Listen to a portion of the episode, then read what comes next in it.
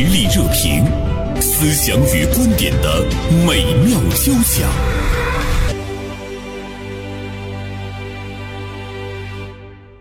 上周呢，对于我们来说影响最大的人物相关的事件，莫过于李玟的去世。在七月五号的时候，李玟的二姐李思琳在她个人的微博上发出布告：李玟于七月二号在家中轻生，送医院之后呢，一直昏迷。经过医院团队努力抢救及治疗，最终于七月五号与世长辞。大家听到这个消息之后呢，都是感到震惊啊，觉得这样一个一直在鼓励别人。给人力量和心灵慰藉的阳光开朗、自信的偶像，怎么就走了？这可是三十年前一出道就充满扑面而来的力量感、变革感的李玟。可以说，他的轻生离世引发了网络的热议。那么，李玟的轻生应该引发一些什么样的思考？尤其是我们普通人应该如何正确的看待自己的情绪？和情绪并存，战胜情绪，珍惜我们的生命。啊，今天大连晚报名笔视线的执笔人王春燕，就此呢写了一篇文章，题目是“诚实做自己”。那今天呢，除了邀请春燕做客我们的直播间，呃，我还邀请到了辽宁省心理咨询专家，二零一九年、二零二零年、二零二一年度辽宁心理咨询行业十大贡献人物。同时呢，他也是达沃斯经济论坛领军人物礼仪培训导师王子妍，向二位道一声中午好。中午好，中午好，子妍。中午好，袁老师。中午好，春燕。嗯，中午好，袁生老师。你们俩，子妍老师，你们俩都姓王啊。今天我跟王家人一起来聊一聊这个呃李玟的轻生哈。嗯，春燕这篇文章说的是诚实做自己。那么从你的角度来看，李玟的这个轻生，你觉得，嗯，他似乎在诚实做自己这一方面有那么一些遗憾，是吗？哎呀，这个其实我并不是李玟的粉丝，嗯，他的歌我听的也不多，只是听了几首非常有名的哈，社会上传播比较广的那些歌，嗯，真的是。听说他是因为抑郁症而轻生，确实感觉非常难过，就觉得，嗯，怎么能会是这样哈？确实给人一种不太、不太相信，就是感觉你看他，嗯，出道三十年，一直那么美丽，一直那么努力，然后拥有数亿的财富，有那么那么多的粉丝。我的天呐，我觉得其他的人终其终其一生可能也得不到他的十分之一，但是他拥有了这么多之后，他三十年的成功与辉煌带给他的，却是好像跟这个幸福相反的一个东西，说是他重度抑郁症。呃，确实觉得不可思议这件事儿，所以后来我就看了他的很多的报道啊，哦，就发现，嗯，其实，嗯，在他后期的时候，他自己也承认，说我有很多难过的事情，然后他也开始尝试着跟他的粉丝去分享这个心里边的这个难过了，然后他开始慢慢的去打开自己了，哦，让人感觉哦，原来他也有烦恼。他也和我们一样，他也有不如意，这反而让我觉得哦，哎呀，这是挺真实的。如果他总是那么绷着，他总是那样的一个完美的形象，其实从我的感觉来说，我就觉得他不真实了。嗯 嗯，所以我当时嗯看了这个之后，我就觉得人还是应该诚实的面对自己，嗯，不要去为别人做伪装，假装一个天使。我觉得没有什么太大意义。嗯嗯，就是这种外在的神一般的存在，其实他内在的那种脆弱，可能有的时候他不能达到一种平衡哈。所以在春燕看来呢，他是希望李玟如果能够真实的做自己的话，可能未必能够走到这一步啊。所以呢，也想问子妍，王子妍，就是我们也看到说，李玟是因为抑郁。包括他的那个二姐也是说哈，一直这么多年来，一直也是在跟他那个来来做这个抗争。嗯，呃，你看刚才春燕说她拥有那么多，她为什么还会抑郁，还会轻生？子妍，你觉得这些外在的，比如说财富啊、美貌啊、事业成功啊，它跟抑郁、抑郁症之间有必然的联系吗？嗯，这个问题特别好，嗯因为我是研究积极心理学的。积极心理学的一个核心词就是幸福。嗯，在几十年以前研究哈，说一个人的幸福感受，跟你拥有的物质财富没有必然相关，不是说一个人越有钱他越幸福。媒体报道说李玟有九个亿，你和我，我估计都没有吧。但是我们就目前的症状来看，嗯我们一定是比李玟幸福。嗯幸福的确值一定是比李玟高，因为我们都很珍爱自己的生命，而李玟已经失去了生命，所以我深以为是。积极心理学这个研究说，一个人的幸福感受跟你拥有的物质财富没有必然相关。那么他跟快乐呢？是不是一个外在非常快乐的人，他就跟抑郁症是远离的呢？嗯，这也是个很好的问题。呃，尤其是疫情之后，近两年出现了两个关于抑郁症的形容词。原本抑郁症是个名词，为什么说它是个形容词呢？有人说阳光型抑郁症，也有人说微笑型抑郁症。嗯，其实都不能够呃远离抑郁症这个概念。嗯，我国有九千五百万人群有抑郁的倾向。而每一年，我国有二十八万人选择自杀，结束自己的生命，百分之四十的人都是抑郁症患者，而全球有十亿抑郁症患者。人的情绪，基本情绪是喜怒哀惧愁恐惊，快乐和幸福，他们应该同属于欢喜这种情绪。但是在我们的基本情绪里面，我们每个人拥有的流淌的情绪、流动的情绪，一定它的呈现不会都是快乐的、积极的、欢喜的。也就是说，我们的人生有欢喜有痛苦，而我们痛苦的感受远远要多于或者大于我们的幸福感受、快乐感受，这才是春燕说的真实的人生。嗯，有些人他这种假象表现得很积极、很阳光、很快乐，所有的苦他都深埋在自己的潜意识里面，终有一天，无论来自身体疾病的痛苦、情感的困惑、种种人际交往的困惑，让他有了嗯。情绪低落、意志低落、兴趣低落，甚至出现睡眠障碍或者其他的身体的障碍。他可能在呃没有人关注的时候，或者说没有人陪伴的时候，嗯，选择了结束自己的生命。我就想到了我们经常说到的那个呃量变到质变，嗯，就是情绪也是。当你的那个情绪一直是积累到一定程度的时候，坏情绪它也会引发一个质变哈。像刚才子妍说，呃，说情绪它，我的理解就应该是平衡的哈。我就记得，呃，蔡澜大家都知道哈，就是那个许知远去访谈蔡澜的时候，他就一直想从蔡澜身上探知一个秘密，说，哎，你总是那么开心，你总是那么快乐，你总是那么幽默。他说，你你不痛苦吗？你你怎么样去平衡这这个情绪？但是我们注意到蔡澜就是一直是避而不答，但是他说了一一句话，我觉得其实应该让我们思考。他说：“我把我的痛苦锁在了一个箱子里面，加了一把锁啊，呃，完了。”许知远说：“那他不是还在那儿吗？”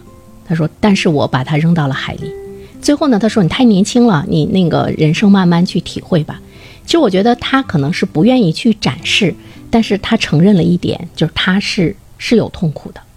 就是我看了那期访谈之后，我的感受就是一个人无论他给你外在是什么样的感觉，就是最亲的人你也要知道他有不快乐，嗯。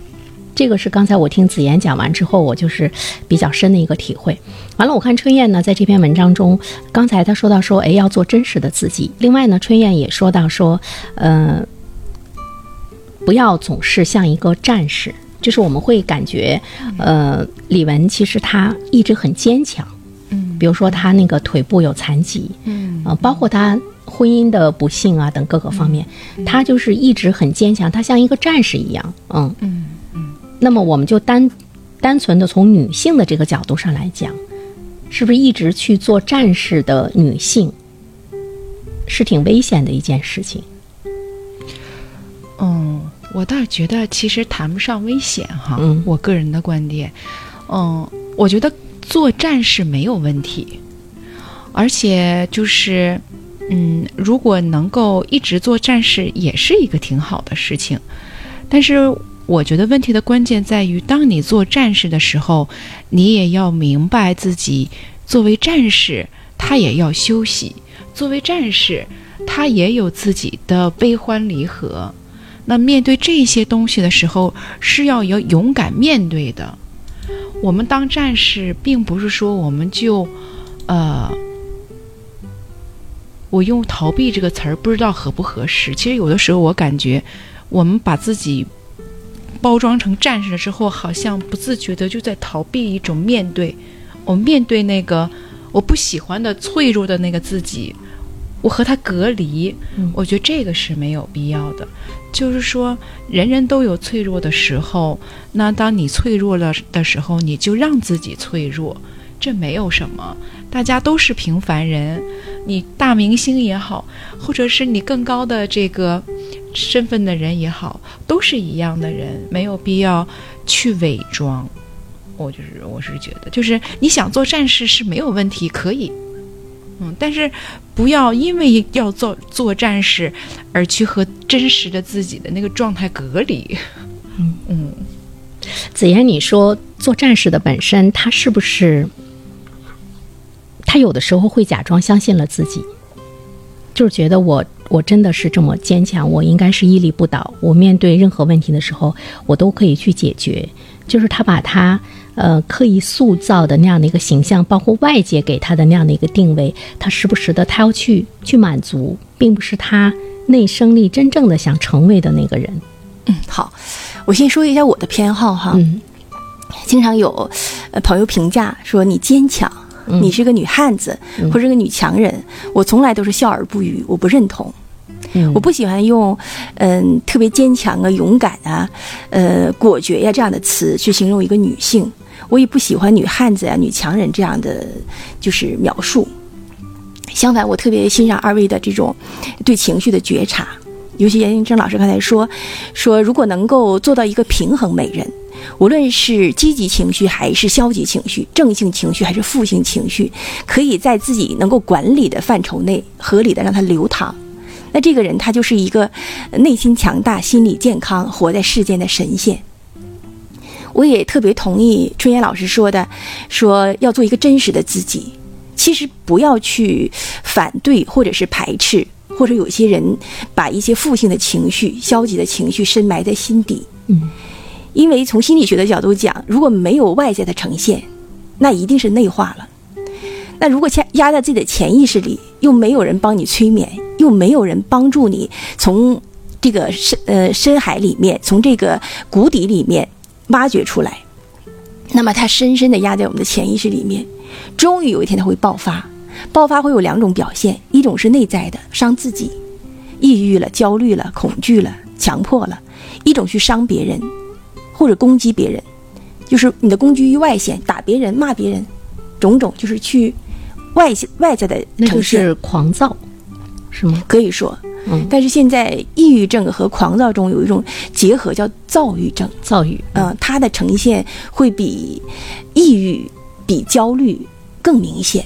比如焦虑吧，它就是对没有发生的事情超级的恐惧，嗯原本也不会发生，发生的概率很小，它就超级的恐惧，所以它会出现种种异于常人的表现。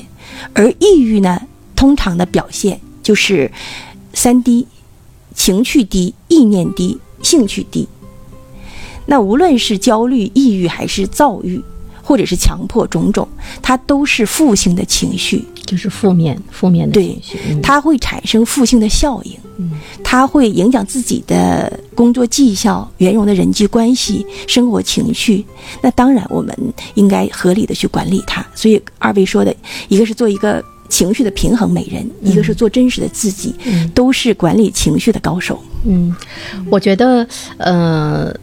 比如说李玟的这个亲生离世，哈，李玟的去世，大家可能同样的问到了一个呃概率比较大的问题，就是，哎，他那么快乐，他那么开心，他怎么会得抑郁？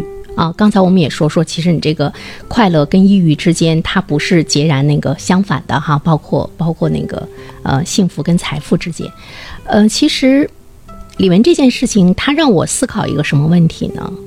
就是我又回到了我们原本对那个抑郁的一个常识性的认识，就它就是感冒，谁都会得。对比如说我们感冒，你富有的人和贫穷的人，你受凉了，你都会感冒。你你年老的、年轻的、你快乐的、你悲伤的、你坚强的、脆弱的人，你都会得感冒。就如果我们把它看成是一种疾病，嗯，有的时候我们不太愿意承认那种心理疾病哈，但身体疾病，比如说我们可以大大方方的说我感冒了，但是我可能不会大大方方的去说我抑郁了哈。我记得我有一个朋友，他对外就是特别开朗，特别能干，特别能挣钱。嗯，他离异之后呢，就是一直也没有呢在在找另一半，一直在拼命的挣钱供养女儿。呃，其实他有那个深度的抑郁。有一天，他跟他的母亲说，流着泪，他说：“妈妈，我抑郁了。”完了，他妈妈说：“我的女儿怎么会抑郁？”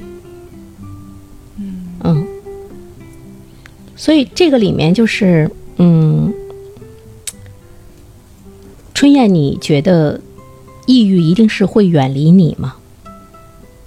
没有啊，嗯我自己也有抑郁的时候。嗯嗯，我有很多很多年前，大概是一二年的时候吧，我那个时候算是轻度吧，嗯，就是那个爆发点，就是我正在家写写写稿呢，嗯，这突然之间就没有办法写下去了，就没有这不能写了，就是再写我就感觉自己不知道为什么就是不能写了，而且这个之前有什么事情也没有？也没有什么，就是其实就是工作压力太大了。我当时呃，就是那个状态出现了之后，我就感觉不行了，我就坐在地上嚎啕大哭，也不知道哭啥，反正就是这个这个活儿我干不了了。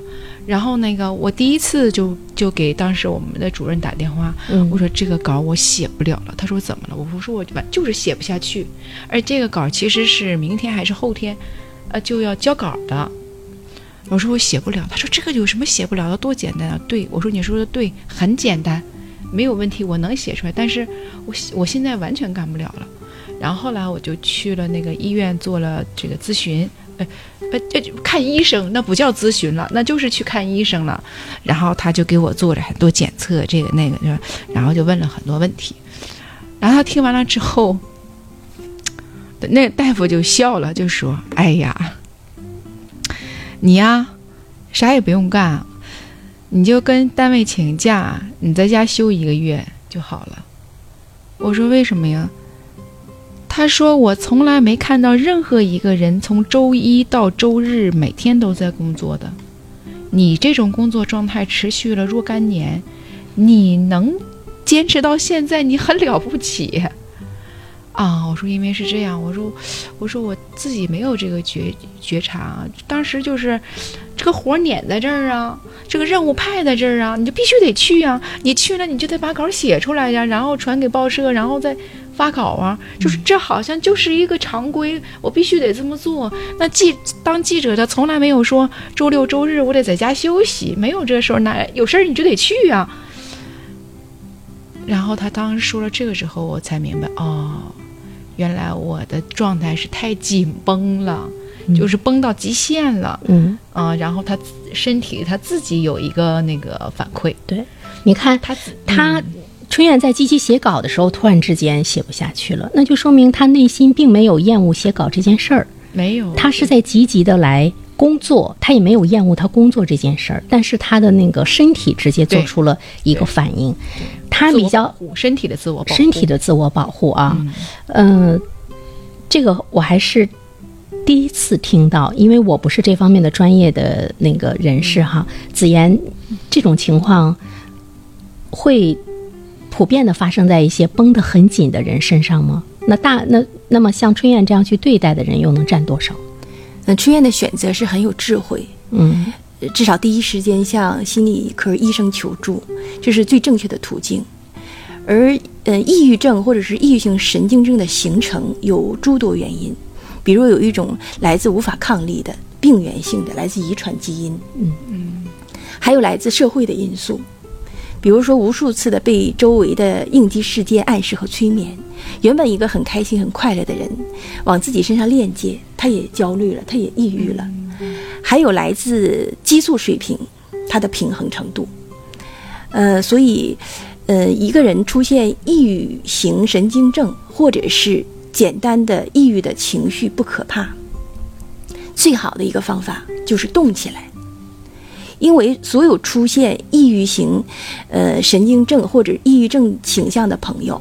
他们通常是什么兴趣都没有，而刚才春燕说的这种情形呢，它不能够诊断成抑郁症，至少从他的病程和他的症状来看，只是我们出现了负性的情绪，但这种负性的情绪也是个复合的情绪，不仅仅是抑郁，可能有焦虑、有恐惧，因为还没有完成这件事情之前，你就一直在担心，两天之后我不能交稿怎么办？对未来担心的事情，就是我们恐惧的这种情绪。嗯，所以尽管它是一二年发生的事情，现在看来，如果做诊断的话，百分之百不是抑郁症。嗯，只是说我们有了一定的压力，非常好，我们的身体很聪明，让我们有了应激的反应。嗯嗯，对，应激反应，让我们有了自保自救的这种反应。嗯，有了医生的帮助之后，我们豁然开朗，一念之间。原本我认为自己，嗯，不能完成的事情，稍微调整了之后，做了短暂的休息之后，我就很好的完成了工作任务，充分说明第一点，春燕很聪明，知道跟谁求助；第二点，充分证明我们每个人都有应激反应，是可以保护我们负性的情绪变成积极的情绪，让情绪合理的流淌的。所以在这里面，我们就会看到说，你怎么样去面对你的身体发出的信号。我觉得这个特别重要。我最近看一本书，名字叫《敏感与自我》，就是说我们一个高度文明的社会，呃，其实我们的那个敏感性也是也也是很很强的。但是因为文明本身呢，让你要变得就是遵守规则，同时呢，你又要要求你去自律，所以呢，呃。它就会让你会丧失自我。你看，就春燕这件事情来讲，假设说，呃，有些人他总是非常的顽强，非常的坚强，那他出现了这样一瞬间事情的时候，他会自己给自己打气，说我怎么可以这样？我明天就要交稿了，我现在怎么能这样？我必须得完成。他有的时候他会强制自己，包括你看外界的声音，比如我刚才我说到我那个朋友，他父母说你怎么可能？包括他的领导说怎么就写不下去了呢？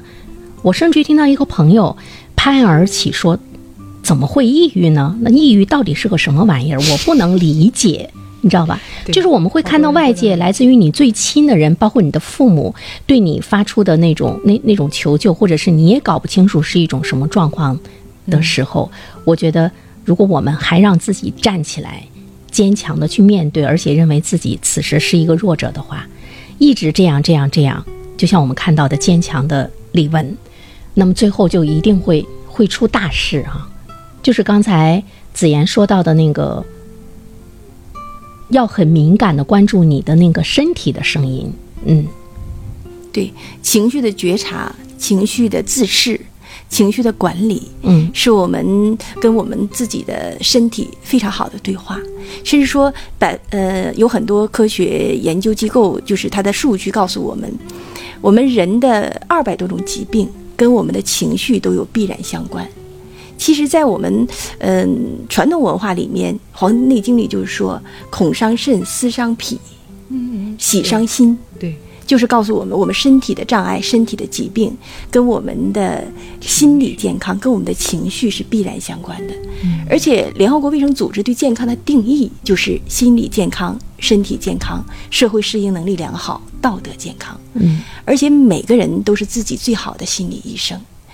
出现了神经症，出现了抑郁型神经症、焦虑型神经症，这个都是心理咨询师工作的范围。